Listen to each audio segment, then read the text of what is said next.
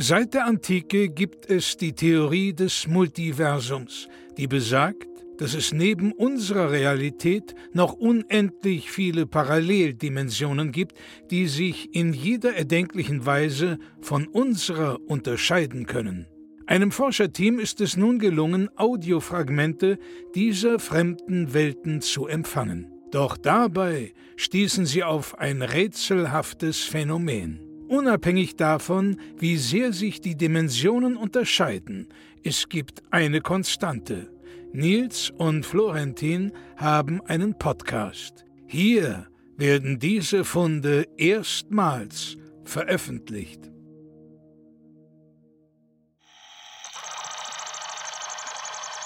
Dimension SZ34AY94087TZ89. Blaubauch, Schmalzkranich und Co.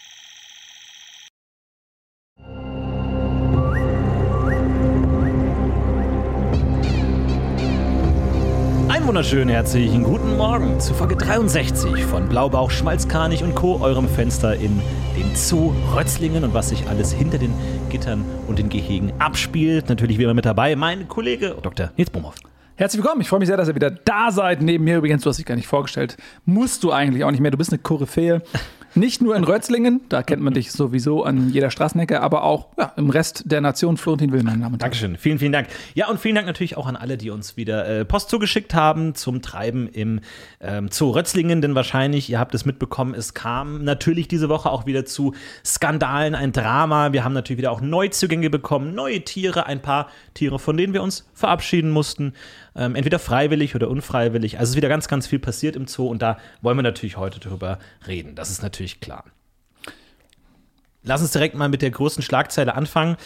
Wir hatten leider kurzzeitig einen Stromausfall im Zoo, was natürlich vor allem für das Kühlhaus besonders dramatisch war. Wir haben einige Tiere, die kältere Klimata gewohnt sind und die hier sozusagen nur in besonderer Umgebung leben können. Und äh, da gab es äh, Probleme. Nils, du warst direkt vor Ort. Äh, wie konnten wir das Ganze dann noch glatt bügeln am Ende?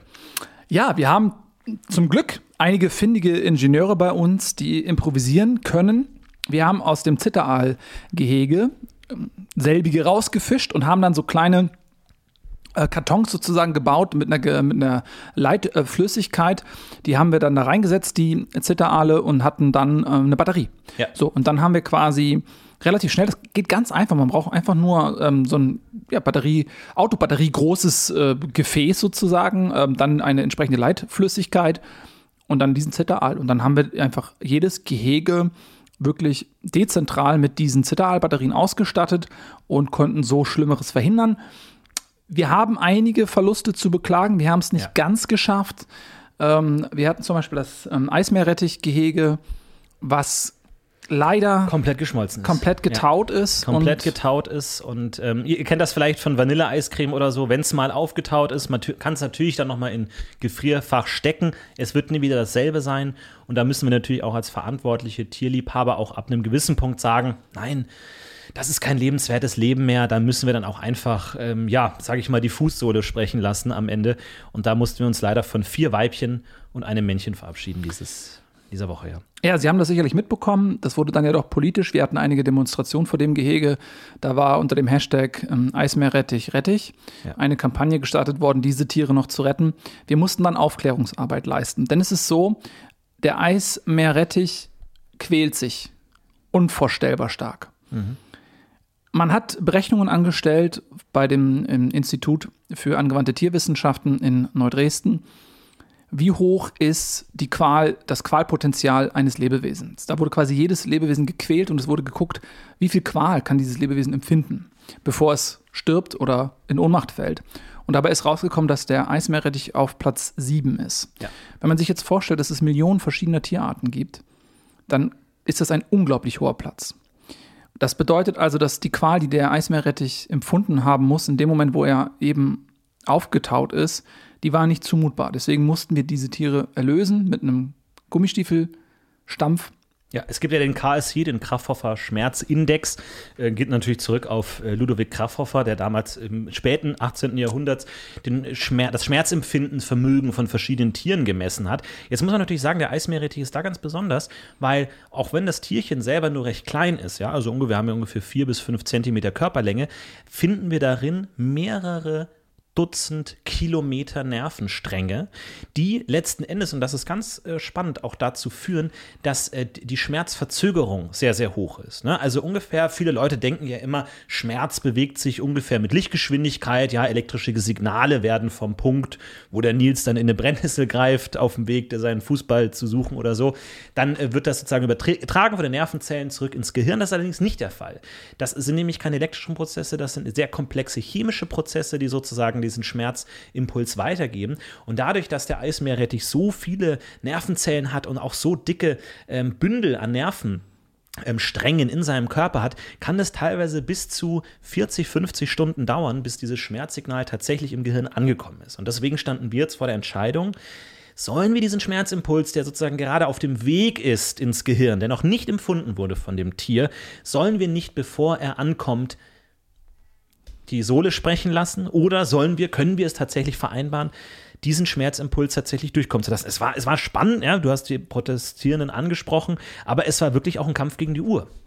Ja, es war wirklich ein Kampf gegen die Uhr. Wir mussten da schnell handeln, eine schnelle Entscheidung treffen und wir haben uns dann letztendlich ja für die, finde ich, artgerechte, ja, humanistische die Stampfung, ja. Entscheidung für die Stampfung ähm, entschieden. Und man muss das vielleicht nochmal ganz kurz evolutionär biologisch erläutern, wie das zustande gekommen ist. Und zwar ist es so, dass das Eismeerrettich-Männchen äh, deutlich kleiner ist als das Weibchen. Und wenn es nun zur Paarung kommt, dann nähert sich das Männchen dem Weibchen an. Und dann ist es immer die Frage, wird das Männchen akzeptiert? Das Weibchen ist hochaggressiv. Mhm. Eine Verhaltensweise, die dazu dient, die Brut zu schützen. Wenn jetzt das Männchen kommt, das Weibchen greift ihn mit größter Wahrscheinlichkeit an der Schmerz dieses Angriffs wäre so immens, dass das Männchen sofort flüchten würde oder sterben müsste, wodurch es nicht zur Paarung käme und damit nicht zur Fortpflanzung. Das Tier würde von der Evolutionsliste gestrichen werden. Deshalb ist es notwendig, dass das Schmerzempfinden dieses Tieres so stark verzögert wird, dass die Paarung stattfindet, mhm. das Männchen sich in Sicherheit bringen kann und dann einige Tage qualvoll wimmernd irgendwo sich in seinen Bau zurückgezogen hat. Ja, das ist immer ganz toll zu sehen, interessant zu sehen natürlich auch, auch für die Gäste, die dann eher sehen, ja, diese Paarung findet statt, das ist ungefähr halbjahreszyklisch äh, findet das statt, das ist natürlich auch immer ähm, Publikumsmagnet, ganz klar. Und da kann man immer ganz nett beobachten, ja, dass dieses äh, Eismeerrettichmännchen danach guter Dinge ist, es hüpft herum, es freut sich, doch dann 40 bis 50 Stunden später kommt dann der Hammer, schlagartig.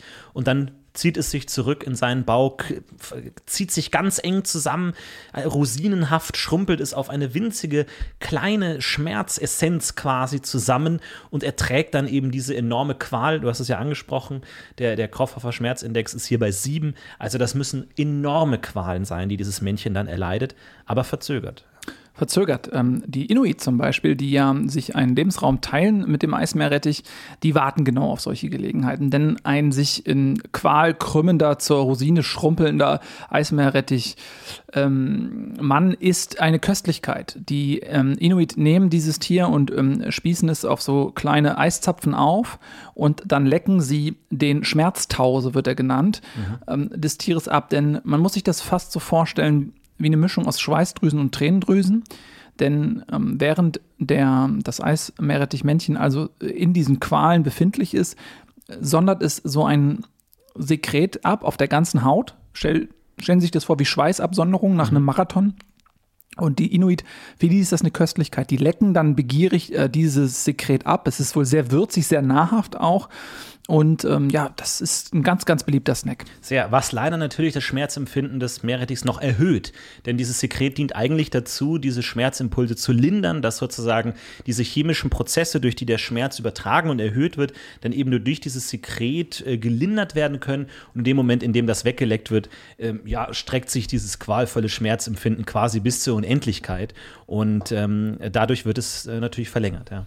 Ja, das ist jetzt bei uns leider nicht mehr zu beobachten, denn wir mussten im Grunde genommen die gesamte Population zerstampfen. Wir haben lediglich drei Männchen noch und ja. die das Problem mit Männchen ist, wenn sie kein Weibchen haben, dann leiden sie. Ja. Auch emotionaler Schmerz, Schmerz ist bei diesen Tieren immens hoch. Es gibt ja auch eine Skala, die den emotionalen, das emotionale Schmerzpotenzial Ja. bemisst. Ähm, und da ist das ähm, Tier sogar auf Platz 4. Sodass es halt aufgrund dieser Paarungsunfähigkeit in ja, unfassbare emotionale Qualen ähm, äh, zerfällt. Ähm, und ja, eigentlich ist dieses Tier kaum mehr zu retten. Kann man es verantworten, dass, dass wir diese Tiere alleine halten?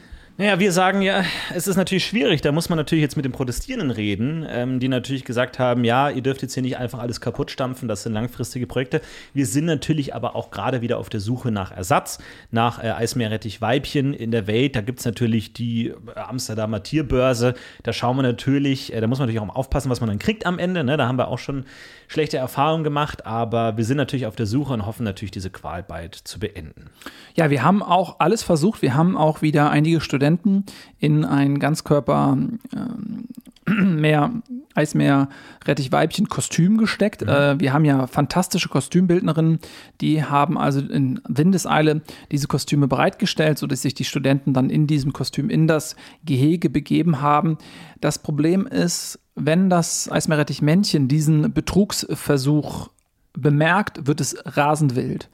Es empfindet unfassbare Wut auf der ähm, Skala, die das Wutpotenzial eines Lebewesens äh, erfasst, sind sie auf Platz zwei nach äh, dem Gardé-Schnabler, der also so wütend wird, dass er kurz nach der Geburt explodiert vor Wut. Ja. Ähm, Dadurch aber seinen Samen in die ganze Welt hineinbringt durch dieses enorme Explosionspotenzial. Ja. völlig richtig. So, und ähm, dann wird er eben so wütend, dass er die, den falschen Partner, das falsche Weibchen angreift und irgendwo eine Körperöffnung sucht. Ähm, meistens die Nase, kann aber auch jede andere Körperöffnung sein. Und dort einfach wütet.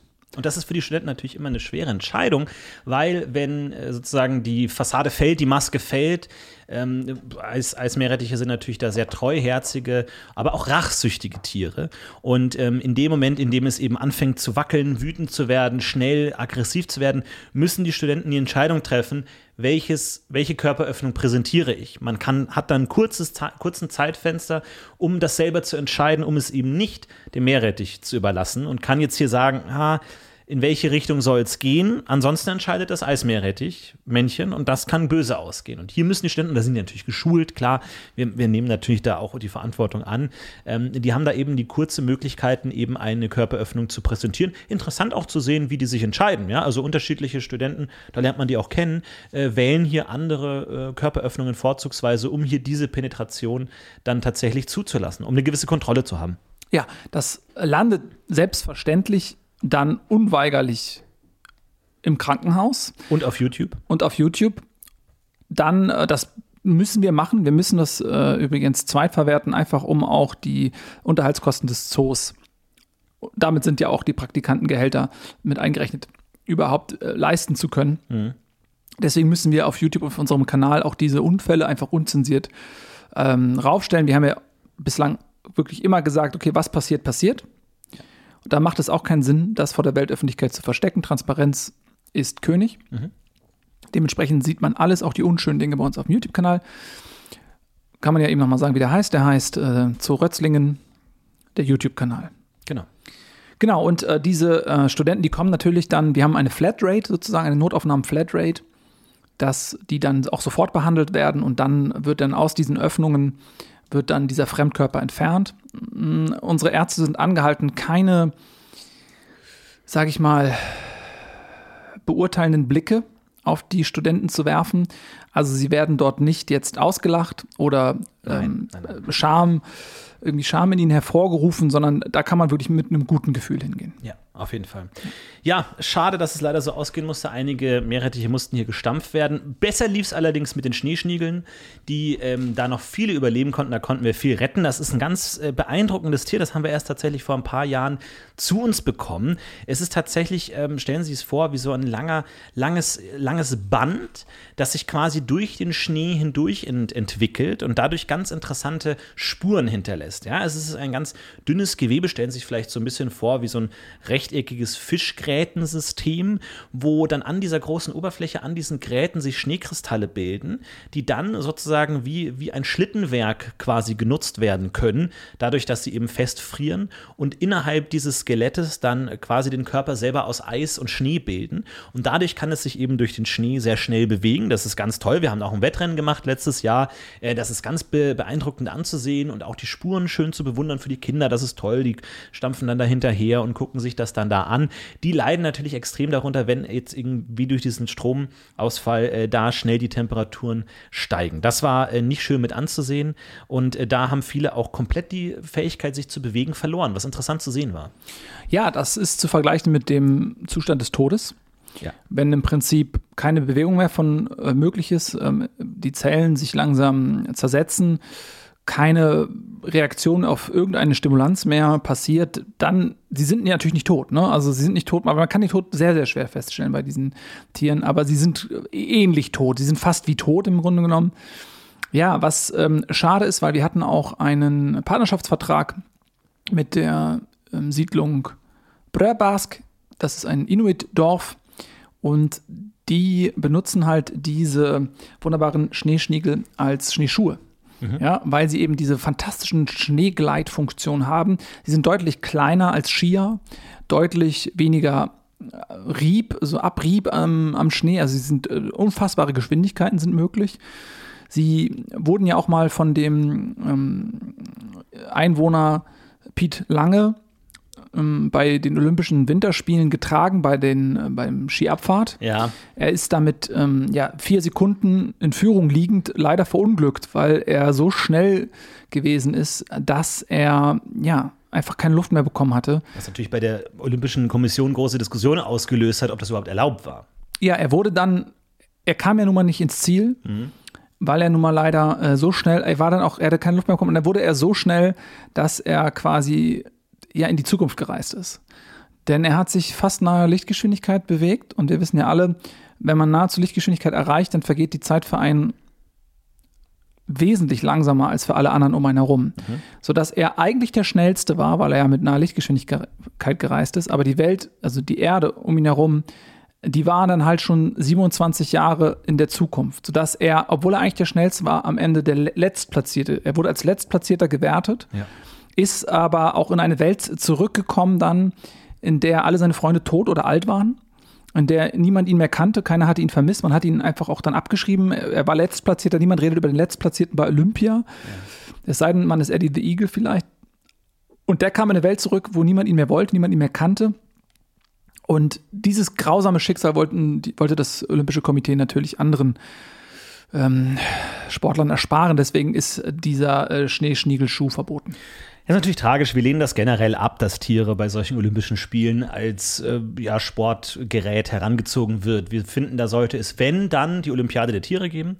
Das ist auch ein Projekt, das wir immer mal wieder alle vier Jahre in unserem Zoo umsetzen. Also verschiedene Disziplinen, irgendwie Biathlon, vor allem Turmspringen, äh, da verschiedene Tiere gegeneinander antreten lassen. Ist natürlich auch toll für die Kinder, die dann da irgendwie ihre Favoriten dann auf, darauf auch wetten können. Wir sagen dann, wir verteilen dann so Marshmallows, damit können die dann dann so wetten und sowas. Das ist alles immer nett. Das finde ich ist, ist eine andere Art, sportlichen Wettbewerb auf Tierebene zu übertragen. Aber nicht Tiere und Menschen hier in dieser Zusammenarbeit, das äh, finde ich einfach falsch. Das finde ich falsch. Absolut. Ähm, aber das ist schön, dass du das ansprichst, denn wir haben tatsächlich ja in sieben Monaten wieder die Olympischen Spiele. Genau. Und da freue ich mich ganz besonders drauf. Wir haben da viele tolle Disziplinen.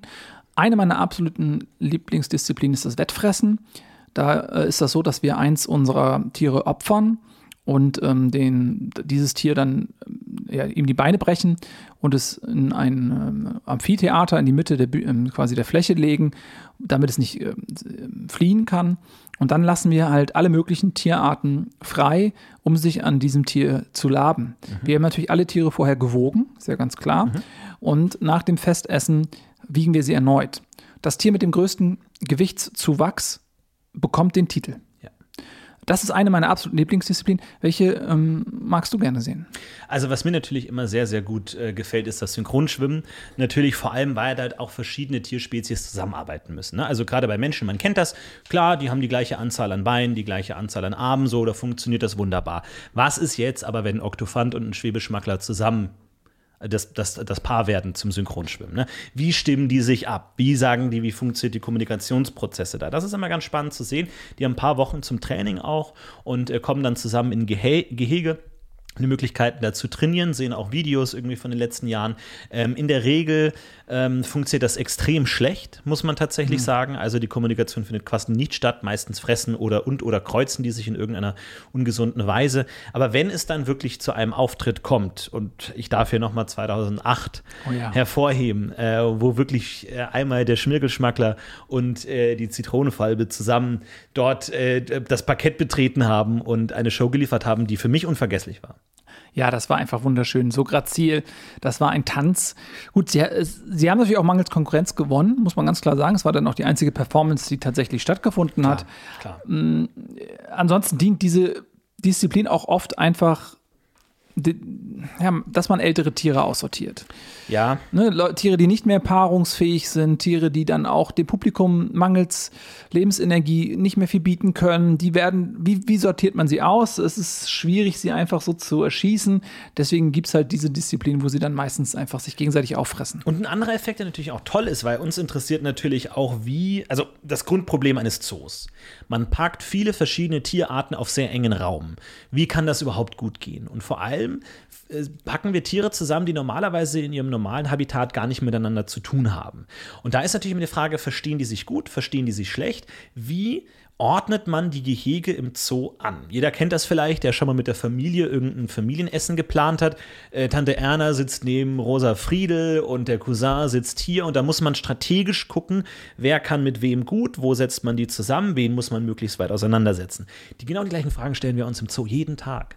Wir überlegen uns genau, welches Tier kann mit wem. Und gerade wenn wir jetzt da zwei Tierarten kriegen, die äh, vielleicht hunderte Kilometer voneinander entfernt leben, ja, wer weiß, ob die sich gut verstehen. Ja, wer weiß, ob die gut miteinander können. Wer weiß, ob die sich sofort auffressen.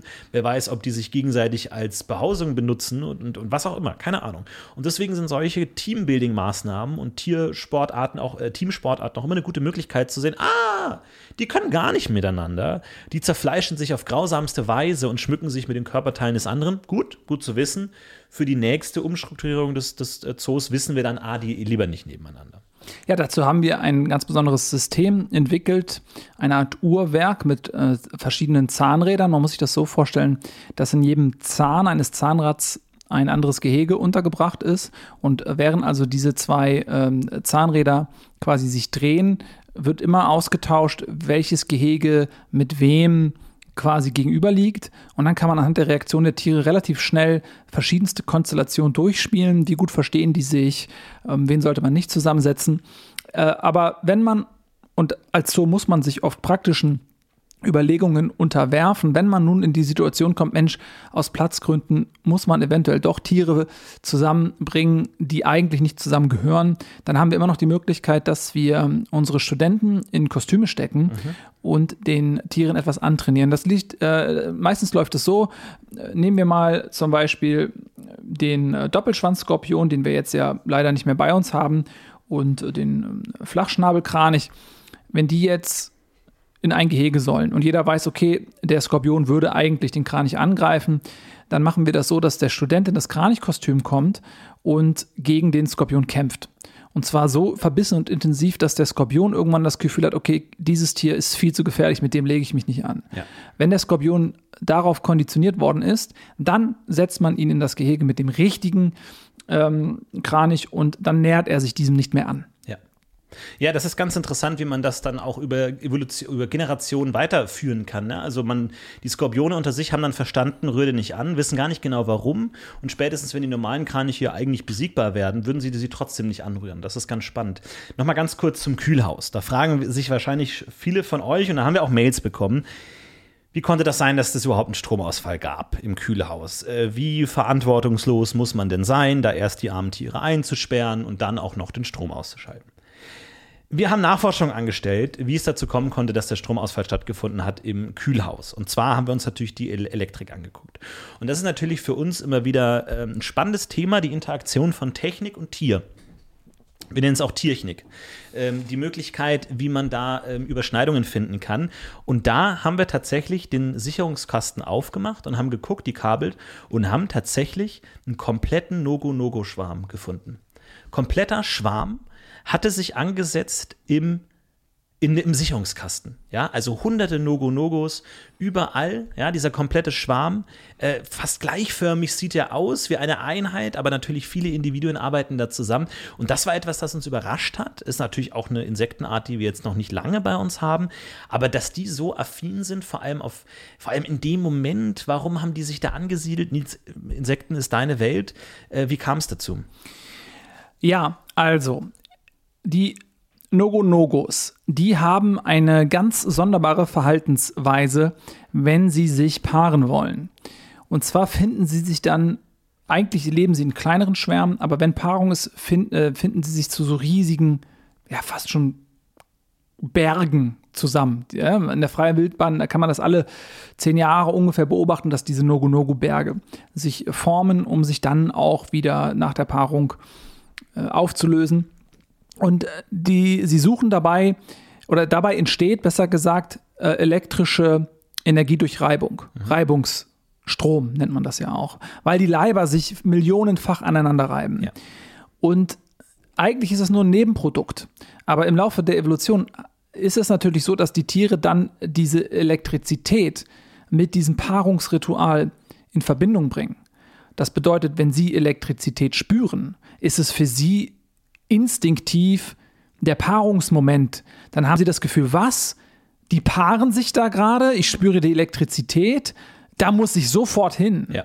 So dass es eben sehr gefährlich ist, dass man, ja, wenn man die Nogu-Nogus mit Elektrizität quasi räumlich äh, ja, in Verbindung bringt, dann kommen die außerhalb ihrer eigentlichen Paarungszeit in die Mast mhm und suchen halt diese, diese Stromkästen auf, die Stromleitungen auf. Zum einen zerstören sie diese natürlich, weil sie die Spannungsstärke erhöhen mit ihren Leibern.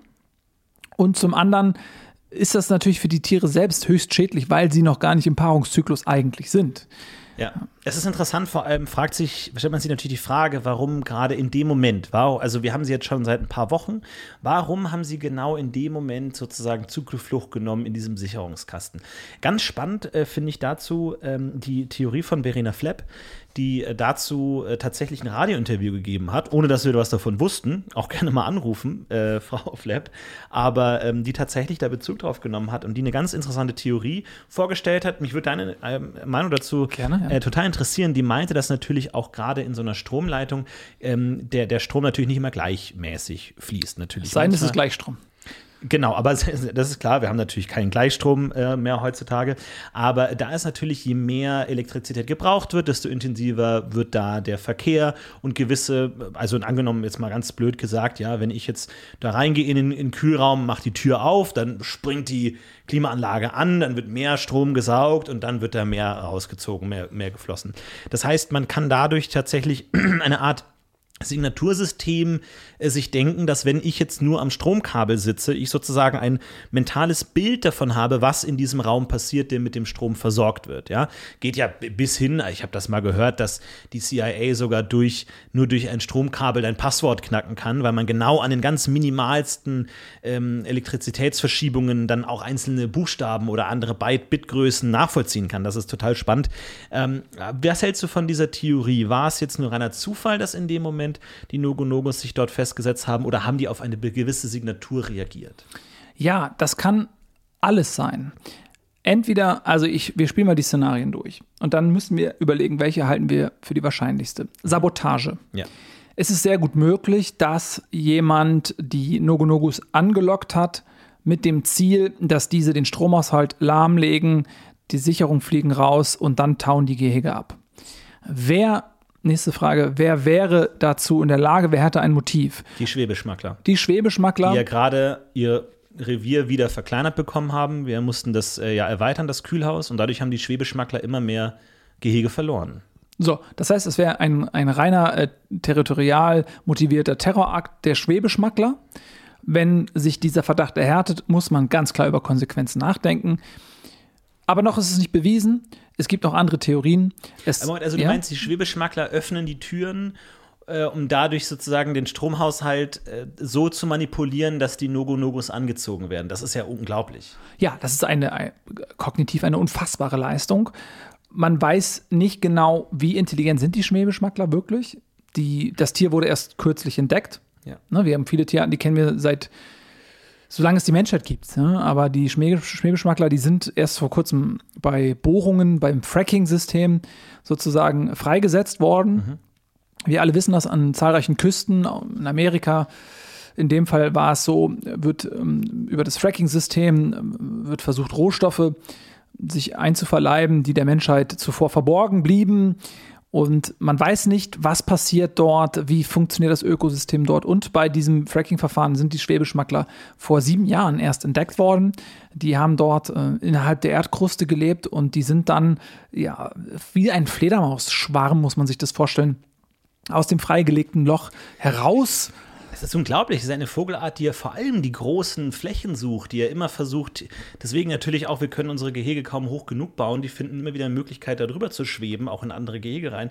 Unglaublich, dass so eine Spezies eigentlich aus, aus dem engsten Raum heraus entsteht, ja jetzt gerade erst ihre Freiheit im Begriff ist zu finden, die sie so lange gesucht hat. Ja, man weiß natürlich nicht genau, okay, ist es jetzt gut für Sie? Wollen Sie diese Freiheit oder wurden Sie eher aus Ihrem Lebensraum verdrängt und mhm. wir interpretieren das völlig ja. falsch? Wir denken, oh, Sie freuen sich über die Freiheit. In Wirklichkeit sind Sie sehr, sehr empört darüber, dass wir Ihr Habitat, Ihr Lebensraum einfach komplett äh, aus egoistischen Gründen vernichtet haben. Daraus würde man eventuell das Motiv des Menschenhasses ableiten können. Ja. Und dann fragen sich die Schwäbischmakler, okay, was ist dem Menschen etwas wert, wo kann ich ihn treffen? Ja, und dann fallen die natürlich die Schneeschniegel als erstes ein. Wir alle wissen, wir erfreuen uns an den Schneeschniegeln. Wir haben äh, mit den Inuit diese Partnerschaft. Wir bekommen da regelmäßig auch Geld äh, für den Verkauf frischer Schneeschniegel. Und was man ja auch nicht vergessen darf, wir haben natürlich mit aufgrund der Schneeschniegel eine Möglichkeit gefunden, ja, gerne Lichtgeschwindigkeit zu reisen. Ich habe es ja vorhin erzählt. Das mhm. könnte natürlich sein, dass wir auf diese Art und Weise auch in der Lage sein könnten, andere Planeten zu besiedeln. Ja, man stelle sich das vor, dass man eine Art Raumschiff baut mit Schneeschniegelkufen, lässt sie dann einen steilen Hang in den Alpen runterfahren, bis sie eben nahe Lichtgeschwindigkeit sind. Dann gibt es eine Art Rampe, die einen direkt auf Kurs setzt zum Mars oder zu Alpha Centauri und der Mensch wäre auf einmal in der Lage, das Weltall zu besiegen, äh, zu be oh äh, besiedeln. Interessante, interessanter Versprecher gerade. Besiegen Besiegeln, oder besiedeln. Ja. Das ja. sind natürlich moralische Fragen, die du aufwirfst, die ganz spannend sind. Naja, es könnte sein, es gibt Theorien. Äh, Dr. Wolfram Bettenhauser ist dort auch führend, dass die äh, Schwebeschmackler in Wirklichkeit eine außerirdische Spezies sind. Gut, aber das hat Wolfgang Bettenhauser auch über die Suppeneule gesagt. Und da müssen wir sagen, dass, also da konnte die außerirdische Natur nicht nachgewiesen werden. Ja, das ist korrekt, aber auch da möchte ich noch kein abschließendes Urteil fällen, weil die Eule, über die Sie jetzt sprechen, ähm, die wurde ja damals zur Untersuchung in das Labor gebracht. Und als sie dann bei der Pressekonferenz gezeigt wurde, da war das in meinen Augen nicht dieselbe Eule. Es war in meinen Augen dann eine herkömmliche Schleiereule. Moment mal, du meinst, jemand hat die Suppeneule durch die Schleiereule ausgetauscht?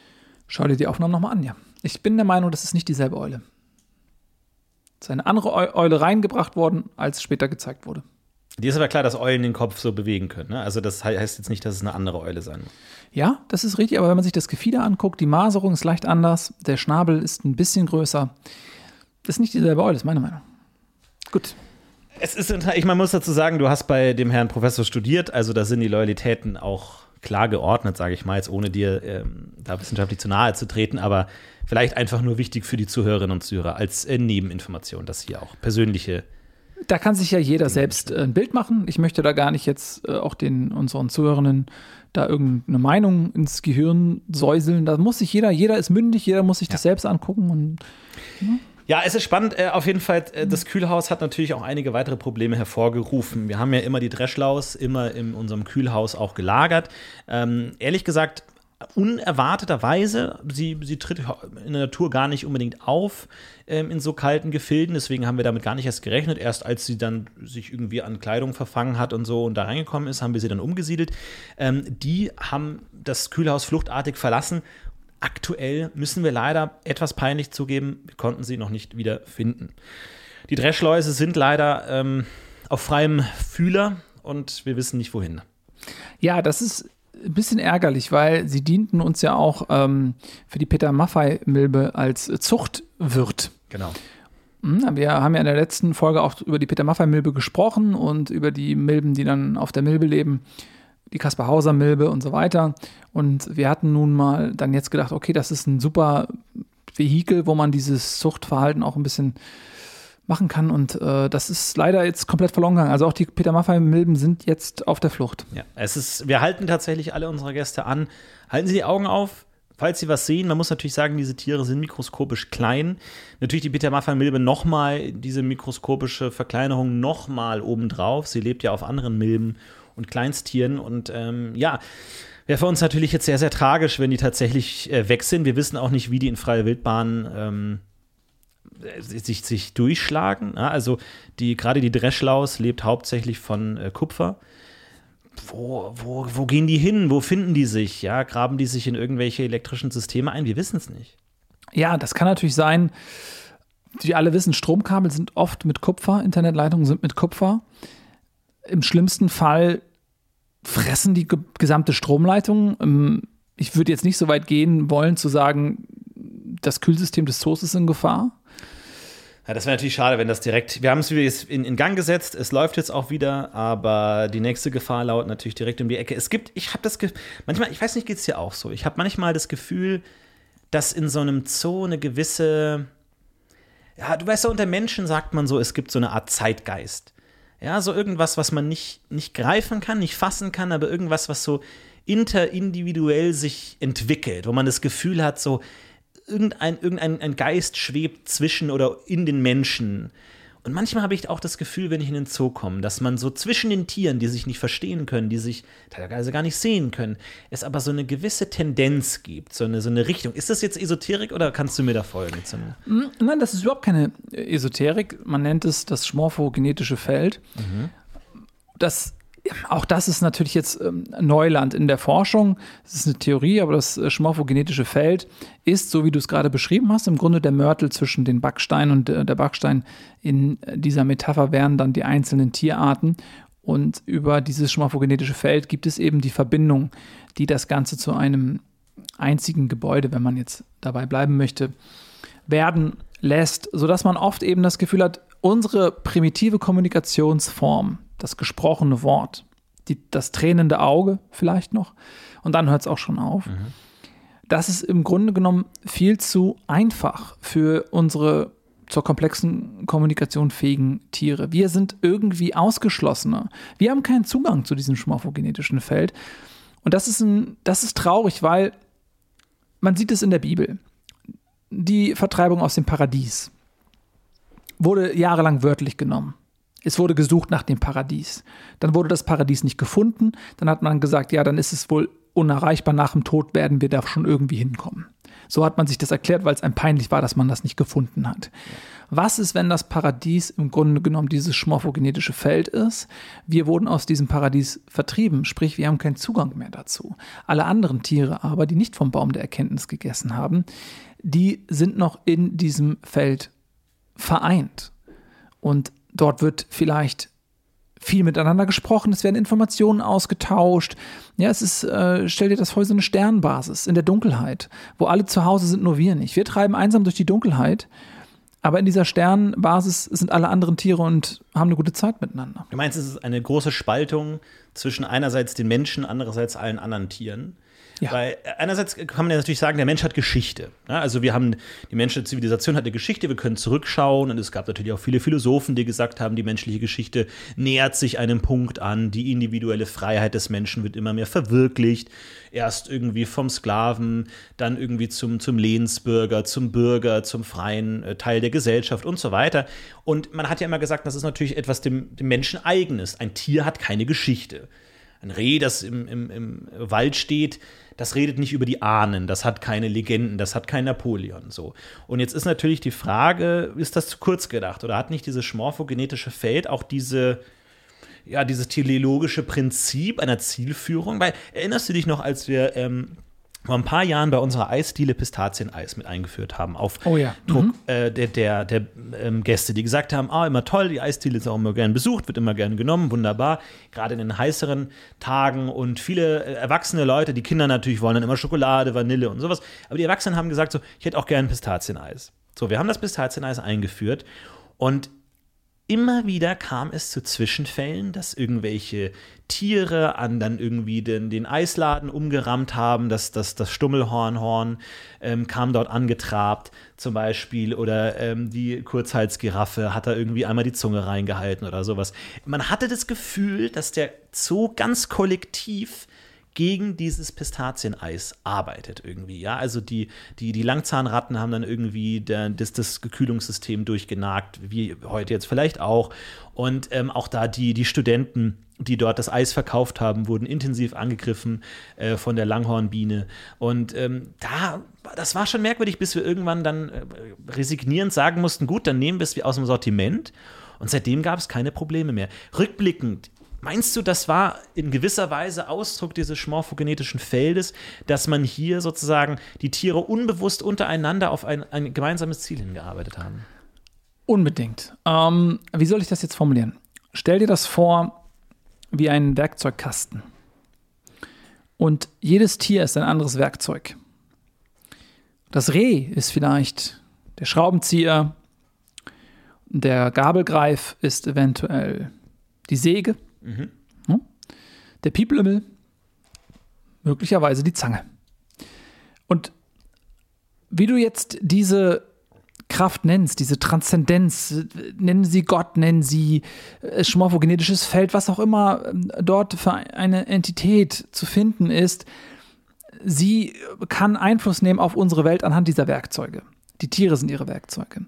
Wenn nun festgestellt wird, oder ist ein Rohrbruch, ja, dann kommt der mit seinem Werkzeugkasten und versucht, diesen Rohrbruch irgendwie zu stopfen. Und ich glaube, dass die Pistazie so eine Art Rohrbruch war. Und zwar denke ich mir, vermutlich, man, also 7% des weltweiten Pistazienhandels sind ja dann für diese Eiscremesorte verwendet worden. Das muss ja Konsequenzen haben. Wir wissen zum Beispiel, dass das Wattwiesel sich ausschließlich von Pistazien ernährt. Ja. So, und da gab es eine riesige Hungerkatastrophe. Diese Tiere haben sich kaum fortgepflanzt. Und dann denkt man sich immer, ja, okay, das Wattwiesel, was ist das? Eine kleine Lebensform. Wo ist die äh, große Relevanz? Ja, aber dann denkt das mal zu Ende. Das Wattwiesel ist nämlich Hauptnahrungsquelle für den Brimbelbox. So, der Brimbelbox wiederum ist die Hauptnahrungsquelle für den Schnappadler, Schnappadler. Der Schnappadler wiederum liefert die Federn für die, Einhornfliegen. die dann mit diesen Federn wiederum den Zackmackler kitzeln Ja. ähm, und da sein Achselsekret ähm, lutschen und so weiter. Also die komplett, also das zieht sich immer weiter ins höherwertige Leben hinein, sage ich mal, diese Pistazie. Äh, so dass es vor vorstellbar ist, dass aufgrund dieses, ich nenne es jetzt mal wieder Rohrbruchs, ja, der für uns total nichtig erscheint, äh, rechtfertigte offensichtlich eine, äh, ein Eingriff in, de, in dem Moment. Ja. Und du meinst, das ist ein bewusster Eingriff oder wirklich so wie so ein Domino-System, das dann sozusagen ohne Bewusstsein einfach einen Effekt auf den nächsten überträgt und der letzte Effekt überhaupt nichts mehr mit bewusstseinstechnisch mit dem ersten zu tun hat? Oder würdest du sagen, dass hier die Tiere wirklich eine Mission ausführen, die sie verstehen? Oder ist das auf Instinktebene? Da möchte ich mal eine Gegenfrage stellen. Stell dir vor, du wirst krank. Dein Körper heilt dich. Er sendet weiße Blutkörperchen aus. Ist das eine bewusste Entscheidung deines Körpers? Meines Körpers, also zumindest nicht von mir, nicht meines Bewusstseins. Ja. Aha. Aber du bist ja dein Körper und du hast ja ein freies Bewusstsein.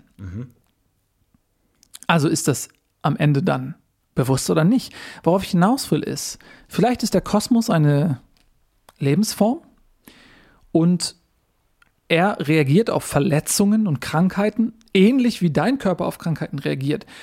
Was ich damit sagen will, es schließt sich nicht aus, dass es bewusst ist und gleichzeitig unbewusst. Ja. Wir wissen es nicht. Das ist, das ist ganz interessant. Da sollten wir auf jeden Fall weiter ein Auge drauf halten und vor allem uns auch mit anderen Zoos kurzschließen. Wenn wir da gerade Muster entdecken oder irgendwie, sag ich mal, wenn sich diese Felder erweitern, ja, also du sagst morphogenetisches Feld, das ist ja dann wirklich nur so ein Knotenpunkt, den wir bei uns im Zoo haben. Wie sieht das dann über andere Knotenpunkte hinaus aus? Also ganz, ganz spannend. Ja. Damit äh, kommen wir nochmal zu unseren kurzen News. Kurznews. Kurznews. Wir haben Nachwuchs und zwar der Lipgloss-Glossar. Der hat tatsächlich sieben prächtige kleine Welpen geworfen. Herzlichen Glückwunsch. Und Herzlichen Glückwunsch. alle Namen für die sieben Welpen kamen dieses Mal aus unseren äh, Gästen. Sie durften Zettel einwerfen und wir haben die sieben Namen jetzt auch alle da. Wir haben einfach die häufigsten Einsendungen, die die auch über das Online-Voting dann die meisten Stimmen bekommen haben. Und damit würde ich sagen, können wir die einmal vorlesen. Auf Platz sieben haben wir den Namen Udo. Ja, herzlichen Glückwunsch, Udo. Auf Platz 6 haben wir den Namen Pinky Schminky. Ja, auf Platz fünf interessiert mich nicht. Ja, auch nicht schlecht. Platz 4 ist What? Auf Platz drei ist der Schulterzuck-Emoji. Auf Platz 2 ist Star Ranger McFly. Und auf Platz 1 Ficky McBumsfick hat Haha. den ersten Platz gewonnen Ja. und jetzt hat ein Welpen diesen Namen. Da müssen wir uns beim nächsten Mal noch überlegen, ob wir da nicht. Na gut. Ja, das ist natürlich auch immer, wenn man das Internet nutzt, dann, wenn du, den, wenn du dem Troll die Tür öffnest, geht er durch. Das Ja. ist einfach so. Dann ein paar äh, weniger erfreuliche Nachrichten, denn unsere Flederbären sind leider erkrankt an einer ganz, ganz schwierigen Rotstichkrankheit. Das Fell hat sich äh, besorgniserregend rot gerötet. Ähm, das freut die Kinder natürlich. Das ist immer toll für die Kinder. Die freuen sich immer, oh, jetzt irgendwie der Herbstbär oder irgendwie sowas in der Richtung. Bitte Vorsicht, das ist extrem ansteckend. Dieser Rotstich ist ein Problem, der sich bei vielen Tierarten findet. Deswegen sind die Flederbären jetzt auch erstmal in Isolation genommen worden. Außerdem, das Luder-Azelotl hat sich leider, wie soll man es sagen, dem Schmerbären als Futter angeboten. Ja. Der Schmerbär hat, bevor wir es verhindern konnten, das äh, Luder gegessen und ist jetzt also infiziert und damit müssten wir das Tier wohl erschießen. Ja, da kommen wir leider nicht zu freundlicheren Nachrichten, denn wir haben auch ein paar Todesanzeigen. Und zwar unsere liebe Studentin Lisa ist leider äh, bei ihrer wichtigen Aufgabe, dem Schnabelrhinoceros die Zähne zu putzen, leider von selbigem gegessen worden. Ja, auch das wieder eher eine traurige Nachricht, aber auf jeden Fall gibt es auch dort eine Gedenkplatte. Wir haben ja so eine Art Gedenkplattenpfad eingerichtet, der also zwischen dem großen Spielplatz und dem Gehege der Bechermöwen ist. Und ja, da wird sie dann auch einen kleinen, einfach ein kleines Täfelchen bekommen. Aber gute Nachrichten, unser Student Ferdinand konnte tatsächlich endlich aus dem Schluckbock entfernt werden. Wir haben ihn ja schon vermisst. Eine Woche lang wussten nicht, wo er ist. Passiert ab und zu, dass Studenten nicht mehr äh, zur Arbeit erscheinen. Natürlich drakonische Strafen folgen, das ist klar. Aber er war leider im Schluckbock gefangen. Er meinte, er hat um Hilfe gerufen, aber ihr wisst, das sind ganz Zentimeter dicke Wände, die da dieses äh, wuchtige Kehlorgan von diesem Schluckbock hier haben. Und da war er leider gefangen und äh, jetzt konnte er bei einer Routineuntersuchung dann doch wieder befreit werden. Also, Ferdinand, wir haben dich gerne zurück im Team. Herzlich willkommen zurück, lieber Ferdinand. Dann der Flötenpimpf hat endlich einen neuen Paten. Wir haben ja jahrelang für den Flötenpimpf einen Paten gesucht, weil er, das muss man sagen, natürlich jetzt rein optisch nicht unbedingt der Hingucker ist. Es ist ein Tier, was als ersten Impuls Ekel und Brechreflexe auslöst. Aber natürlich ist es trotzdem ein Tier, was genauso von Wert ist wie alle anderen Tiere auch. Da muss man die menschlichen Maßstäbe, glaube ich, mal hinten anstehen lassen. Wir haben ja auch eben zum Glück den Geruch so ein bisschen eindämmen können, weil er jetzt hinter dickem Panzerglas ist. Vorher war er ja hinter so äh, Draht, Maschendrahtzaun. Da konnte man äh, Ja. diesen fürchterlich ätzenden Gestank des Tieres natürlich auch direkt ähm, ja, dem gar nicht mehr ausweichen. Und deswegen hatten wir einfach überhaupt gar keinen Paten gefunden. Das ist jetzt vorbei. Und zwar haben wir tatsächlich bei ähm, der Talerbeutelratte ein bisschen Geld bekommen, also ein bisschen Geld gefunden, als wir ähm, äh, die Tiere äh, äh, untersucht haben. Bei der jährlichen Untersuchung stellte sich raus, ja, ähm, die hat einfach äh, Geld geklaut von Zoobesuchern. Und dann Ja. haben wir dieses Geld einfach aus ihrem Beutel genommen und haben jetzt gesagt, okay, das ist jetzt, äh, mit diesem Geld kauft dieses Tier sich jetzt die Patenschaft. Und das ist eine schöne Geschichte. Genau. Ja, ansonsten auch noch eine gute Nachricht und zwar, ähm, vielleicht wahrscheinlich, wenn ihr schon mal im Zoo war, kennt ihr wahrscheinlich die äh, Zooschnitzeljagd, die unsere große Schnitzeljagd im äh, Zoo Rötzlingen, oh, wo man eben so Zettel bekommt und man muss dann 20 Fragen beantworten an verschiedenen Stationen. Und da möchten wir ganz herzlich einen Glückwunsch aussprechen und zwar haben wir einen neuen Weltrekord und zwar von der lieben Melli. Die hat den Weltrekord in 22 Minuten und 18 Sekunden hat sie die Schnitzeljagd abgeschlossen. Das ist der Weltrekord um dreieinhalb Minuten schneller als der frühere Weltrekordhalter. Herzlichen Glückwunsch, Melli. Toi, toi, toi.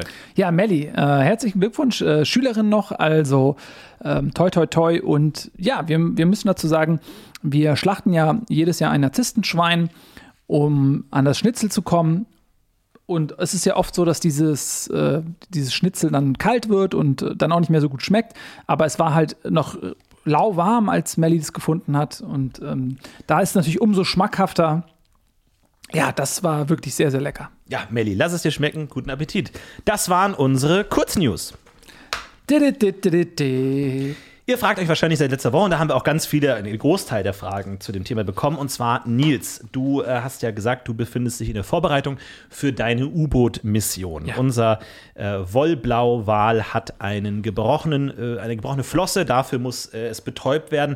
Du bereitest dich vor in ein paar Tagen, oder kannst du vielleicht schon mal sagen, wann es losgeht mit deiner U-Boot-Mission, wirst du abtauchen in das tiefe Wollblau-Walbecken.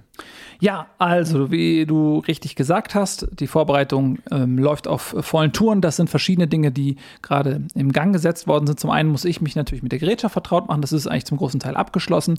Ich muss mich mental auf die Isolation, auf die Enge vorbereiten. Das ist auch äh, gerade im Gange. Ich schlafe dann ähm, in einem ganz engen Kämmerlein wo ich mich wirklich kaum bewegen kann. Du hast da wirklich in diesem U-Boot nur den nur den Fahrersitz quasi, also wenn man sich jetzt mal ganz laienhaft vorstellt. Ne? Das ist jetzt nicht wie so ein Raumschiff, sondern du hast nur den Fahrersitz und da musst du dann auch schlafen.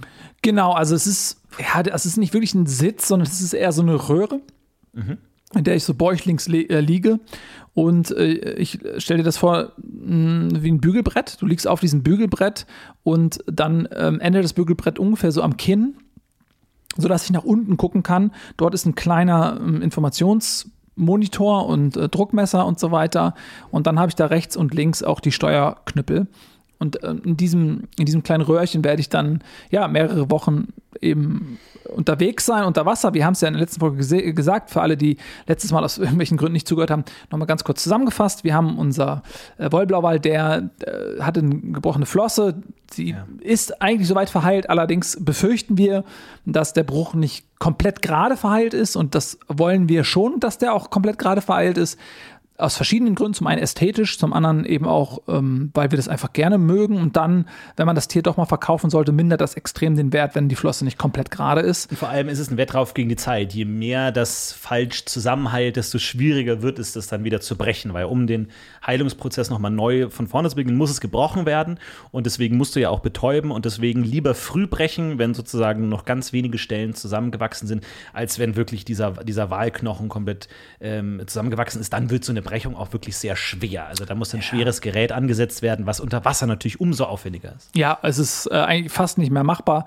Man braucht wirklich einen unfassbar ähm, großen Geräteeinsatz. Diese Geräte gibt es in Deutschland, äh, in Rössling schon mal gar nicht. Die mhm. muss man dann einfliegen lassen aus äh, China. Da haben die so riesige, ja, das ist wie ein Haus sieht das fast aus. Und ähm, dann gibt es da so zwei Enden, die knallen wie bei einer Hydraulikpresse, knallen die so aufeinander. Da muss man irgendwie die äh, Flosse des, des äh, Wals dazwischen kriegen. Dann also es ist fast unmöglich.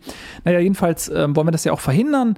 Äh, die Brechung ähm, ist in diesem Frühstadium der Verheilung noch ohne weiteres möglich. Und in meinem Unterwasservehikel befinden sich, befindet sich ein 8000 Liter Tank, dort ist das Betäubungsmittel und ich muss eben den Wal mit einer riesigen Nadel betäuben. Das Problem ist eben, dass der Wal mich als Gefahr erkennt, weil es ähm, eine Stachelrochenart gibt, die eben diesem U-Boot sehr ähnlich sieht. Das äh, wussten wir nicht, äh, bevor das U-Boot konstruiert wurde. Die Zeit, das jetzt noch anders zu bauen, ist nicht mehr gegeben. Die Ressourcen sind dafür auch gar nicht da, sodass wir uns jetzt eben diesem Wal so langsam nähern müssen, dass er uns für tot hält. Das, deswegen dauert dieser Prozess über, ich werde über viele Wochen ja. dort leben und ich bereite mich da eben gerade drauf vor. Ich bin aber ganz zufrieden. Ähm, ich hungere mich auch gerade runter, sodass mein Essbedarf Bedürfnis einfach ähm, sehr, sehr gering ist, weil ich kann nicht so viel essen, aus Platzgründen nicht so viel Essen mitnehmen. Mhm. also ich passe mich da, wie du siehst, ich bin auch schon recht schlank geworden. Ja, doch, auf jeden Fall, merkt man schon. Und ähm, wie ist das denn? Also hast du Möglichkeiten dann auch, also gerade Wale sind natürlich bekannt für ihre Gesänge, für ihre äh, starke soziale Bindung auch zu den anderen Tieren. Versuchst du das dann irgendwie auch mit abzugreifen, mit in die Kommunikation zu treten, zu hören, dich auf das Tier einzustellen oder wie, wie funktioniert diese Annäherung? Ja, unbedingt. Man muss das Tier auf allen Ebenen äh, lesen lernen. Wir sind ja nun mal leider nicht in der Lage, Zugang zum morphogenetischen Feld zu erlangen. Mhm. Das wäre relativ einfach, mit dem Tier auch in Kontakt zu gehen. So musst du einfach auf alles achten. Es gibt die Geräusche natürlich, die das Tier von sich gibt. Die sind sehr kommunikationsfreudig, teilweise in freier Natur über tausende Kilometer zu hören. Diese Gesänge und diese rollenden äh, Geräusche, die so von sich geben. Dann muss man genau gucken, in welche Richtung dreht sich dieses Tier. Das kann man zum Beispiel unter Beobachtung auch des äh, Fells nachvollziehen. Ist das Fell nach oben gerichtet, bewegt es sich nach unten, ist das Fell nach unten gerichtet, bewegt das Tier sich in eine Rollbewegung nach oben. Mhm. Ähm, wenn es sich nach oben bewegt, dann sucht es eben die Wasseroberfläche. Das bedeutet, es könnte panisch sein, es ist, könnte eine Fluchtbewegung sein, äh, sie könnte zum, zum Luftholen an die Oberfläche kommen. Da dürfte man das Tier zum Beispiel überhaupt nicht stören weil wenn das Tier ähm, das Gefühl hat, es wird während des Luftholens angegriffen, dann verfällt es sofort in Panik. Ja, besonders schutzlos, der Verteidigungsinstinkt natürlich da stark. Ich finde es interessant, weil ich hatte ja vorgeschlagen, wir haben das ja natürlich lange zusammen betreut, das ganze Projekt. Ich habe immer gesagt, Nils, du bist ein erfahrener Tierforscher, du kennst dich aus, aber auch du machst Fehler. Und deswegen habe ich gesagt, lass uns doch am Beckenrand einen Kran installieren mit einem Drahtseil zu dem U-Boot, dass wenn irgendwas schief geht, wir auf den Knopf drücken können oder auch du den auslösen kannst und eben schnell da rausgezogen wirst. Du hast dich dagegen ausgesprochen. Kannst du hier im Podcast vielleicht noch mal für die besorgten Zuhörerinnen und Hörer sagen, warum du diese Sicherheitsnotreißleine nicht wolltest? Ja, ganz einfach. Dieses Tier, also der ähm Wollblauwal ist für einige Millionen Jahre alt und zu der Zeit war der größte Feind dieses Tieres natürlich der Titankranich. Und der Titankranich, ja, der war 70, 80 Meter groß, ist natürlich ausgestorben und der stand immer am Ufer des mhm. Ozeans. Und wenn man jetzt sich das mal vorstellt, man ist unter Wasser, man ist ein, so ein Wollblauwal und man blickt von unten nach oben ähm, quasi aus dem Wasser heraus und sieht am Ufer so einen Kran stehen. Der sieht ja von, vom Umriss her genauso aus wie ein Titankranich. Ja, ich, so. vielleicht könnte man da was machen mit Farben und so. Natürlich wissen wir nicht genau, wie die ausgesehen haben. Also das wäre natürlich dann auch ein gewisses Glücksspiel. Ne? Ja, weil also damals, das waren, also heutzutage haben die kaum mehr Feinde. Damals äh, stand der Kranich am Ufer und hat dann mit seinem unfassbaren Schnabel nach denen geschnabelt und hat die dann im Zweifel gefressen, auch gerade wenn sie junge waren. Also man geht davon aus, dass der ähm, Titankranich gut ausgewachsene Weibchen waren schwierig vermutlich auch für den Titankranich, aber gerade der Nachwuchs und die Männchen wurden vermutlich ähm, weggefischt dann einfach. Und äh, wir gehen davon aus, dass tief im, im, Instinktmechanismus dieser Tiere da die Angst vor dem Titankranich immer noch verbaut ist. Und wenn dann da so ein Kran steht und Schatten wirft, also das, äh, puh, da mag ich gar nicht an denken. Das geht also überhaupt nicht. Jetzt müssen wir natürlich aber auch sagen, ne, Nils, wenn es jetzt zu irgendwelchen Komplikationen kommt, wenn das Tier aus ausfledert, ja, wenn es um, um, sich schlägt, wenn es um sich dreht, Turbulenzen, Will, Strudel erzeugt, äh, es zu, einem, zu einer zu nahen Annäherung kommt, zu einem Paarungsbalzverhalten dir gegenüber, wir können dir ab dem Zeitpunkt nicht mehr helfen. Du bist auf dich alleine gestellt und wenn es hart auf hart kommt, kann es sein, dass du da unten zerdrückt wirst. Ne? Also wie, wie gehst du da mental mit dieser Gefahr um? Ja, das ist nicht so einfach. Also ich habe natürlich Mentaltrainer, Tsushi Hong, den ähm, japano-koreanischen Mentaltrainer, mhm. der mich seit vielen Monaten begleitet und auch vorbereitet, der mir auch geholfen hat, ähm, als meine Ehe zu Bruch gegangen ist. Äh, auch deswegen oder gab es da andere Gründe? Oder wegen dieser langen Isolation jetzt in dem U-Boot? Ja, äh, also ich war generell auch dann einfach nicht gut drauf. Da kamen viele Sachen zusammen. Der Fassbankrott des Zoos kam zum Beispiel zusammen, der Rötzelbecher wurde aus dem Sortiment genommen an meiner Lieblingseisdiele. Viele Dinge, die mich einfach, die mir zu setzen, äh, mir zugesetzt haben. Ja. Und da, also ich kann jedem empfehlen, Mentaltrainer, aber man muss auch schon auf eigener Wellenlänge sein. Jedenfalls hilft er mir sehr, ja. meine innere Stabilität zu finden, um diesen sehr, sehr schwierigen Auftrag auch durchzuführen. Genau, und da bin ich, glaube ich, auf einem guten Weg. Mir würde es helfen, wenn du ähm, mir da vielleicht auch noch ein bisschen helfen könntest. Okay, in, inwiefern? Ich bin da natürlich sofort bereit, dich zu unterstützen. Ja, ich hatte ja zum Beispiel angeregt, dass, ähm, wenn ich dann morgens in den Zoo komme, dass da so ein Spalier aus Besuchern aufgebaut wird und Studenten, Ja. die mich, die, durch die, wo ich dann durchgehen kann und die applaudieren mir und haben so ein paar Schilder, äh, du schaffst das, let's go und so. Und da hast du gesagt, pff, das können wir nicht machen, da können die Besucher nicht dafür zweckentfremden und so. Das, Weil du ja leider auch nicht genau sagen konntest, wann du anfangen willst. Also, weil das ist ja, wie gesagt, zeitlich hätte ich das organisieren können, solange du gesagt hättest, ich komme um 14 Uhr, 14.30 Uhr, sowas, aber wenn, wenn, ich, kann, ich kann jetzt nicht über Stunden hinweg da äh, hunderte Zu Gäste Spalier stehen lassen, weil wenn du nicht genau sagst, wann. Also wie gesagt, man muss da auch sich entgegenkommen können. Wenn du mir eine genaue Uhrzeit nennst, dann kann ich da, ich habe noch ein paar Studenten in der Hinterhand, ein paar Gäste, das kriegen wir alles hin, aber dann musst du wirklich auch sagen, wann. Naja, ich brauchte das eigentlich, ich dachte eigentlich ab jetzt, so jeden Tag, damit ich einfach diese Kräfte auch schöpfen kann. Und ich hatte dir auch erzählt, das kann man auch einfach den, den zu, also den Gästen einfach auch erklären, dass, dass äh, wir haben ja zum Beispiel das Spaliertier auch bei uns. Und äh, ganz kurz zum Spaliertier, das sind so kleine, ja, so murmeltierartige Wesen und die bewegen sich nur im Spalier vorwärts. Da ist das so, die bilden halt so zwei Reihen, dann geht ein Tier da durch, stellt sich dann wieder in die Reihe an und kommt von unten das nächste und geht durch das Spalier. Und so bewegen die sich halt durch ihren Lebensraum. Also die bewegen sich nur im Spalier. Das heißt, wenn ein Tier äh, aus der Herde getrennt wird und es alleine ist, kann es sich nicht mehr bewegen, weil ähm, du brauchst mindestens drei Tiere in der Gruppe, um ein Spalier formen zu können. Und kleines Spalier sozusagen. Und da, da, könnte man ja auch sagen, so, hey, heute ist äh, Spaliertiermonat und äh, wir wollen alle Besucher mal dazu anregen, sich mal auch mal wie ein Spaliertier zu bewegen. Und dann hätte ich auch wie zufällig da durchmarschieren können. Wäre auch eine Möglichkeit gewesen, aber Wie, wie wäre es denn, wenn, wenn es an dem Tag, an dem du, in dem du in das Becken steigst, wenn wir das an dem Tag machen, da wird es ohnehin große Medienpräsenz geben, Trubel. Ich hoffe, viele von euch kommen und schauen sich das an, wie Nils da in die Tiefen absinkt. Würde es denn reichen, wenn wir da ein großes Fest, ein Spalier für dich machen und dich da begrüßen? ja, das wäre das Mindeste. Also, okay, wunderbar. Das ja. ist doch eine gute Möglichkeit. Guck mal, da sind wir doch alle dabei. Könnt ihr jetzt schon mal anfangen, eure Schilder zu malen und Kränze zu basteln? Warum und denn Grenze? Ja, Glückwunsch, Kränze und ähm, du schaffst das, Nils, Kränze und vielleicht, wenn ihr dann irgendwie auch in Schwarz kommt oder so, wäre vielleicht ganz schön, dass es irgendwie alle einheitlich sind und irgendwie sowas in der Richtung. Vielleicht haben wir so eine große Holzkiste oder sowas, wo dann Glückwünsche gesammelt werden können oder sowas in der Richtung. Fände ich eigentlich eine schöne Atmosphäre. Ja, aber schwarz jetzt, das ist ja auch um die Jahreszeit. Naja, Nils, wir sind doch da bist bereit für dich zu machen. Du rettest unsere, unsere Wollblau-Wahldame. Ja, ich dachte eher sowas wie so ein Wollblau-Kostüm oder so. ähm, Das auch stellvertretend für die Spezies, die ja nun mal nicht Danke sagen kann, die ich da rette. Also. Ja, ja undankbar, das stimmt. Äh, ich glaube, das können wir organisieren. Wie gesagt, du hast ja auch noch den Termin nicht genannt, wann es bei dir losgeht. Und ich glaube, sobald er dann genannt ist, dann können wir dann auch mit den Vorbereitungen anfangen. Ja, da, also das dauert natürlich ein bisschen. Zum einen muss ich natürlich mental äh, bereit sein, aber auch der, der, der Tank. Also ich muss, das ist das einzige Problem tatsächlich noch, dass wir uns ein bisschen schwer tun. Wir brauchen ja 8000 Liter ähm, dieses äh, Narkotikums und ähm, da haben wir nicht so, wir haben Lieferengpässe, weil wir alle wissen, dass der Narkotikermarder ähm, Abgehauen ist, ja. er ist abgehauen und wir sind komplett darauf angewiesen, dass wir aus seinem Speichel eben dieses Serum herstellen können. Und Ja. wir wissen nicht, wo er ist. Er ist ausgebüxt. Irgendjemand hat äh, wie in einem Akt der Sabotage die, die Käfigtüren ähm, geöffnet zum Narkotikmarder. Wir wissen nicht wer und warum. Es ist, merk es ist wirklich Äh, merkwürdig. Als ob jemand das verhindern wollen würde, dass ich diese todesmutige Aufgabe erledige. Ich stehe hinter dir, Nils. Ich stehe auf jeden Fall hinter dir.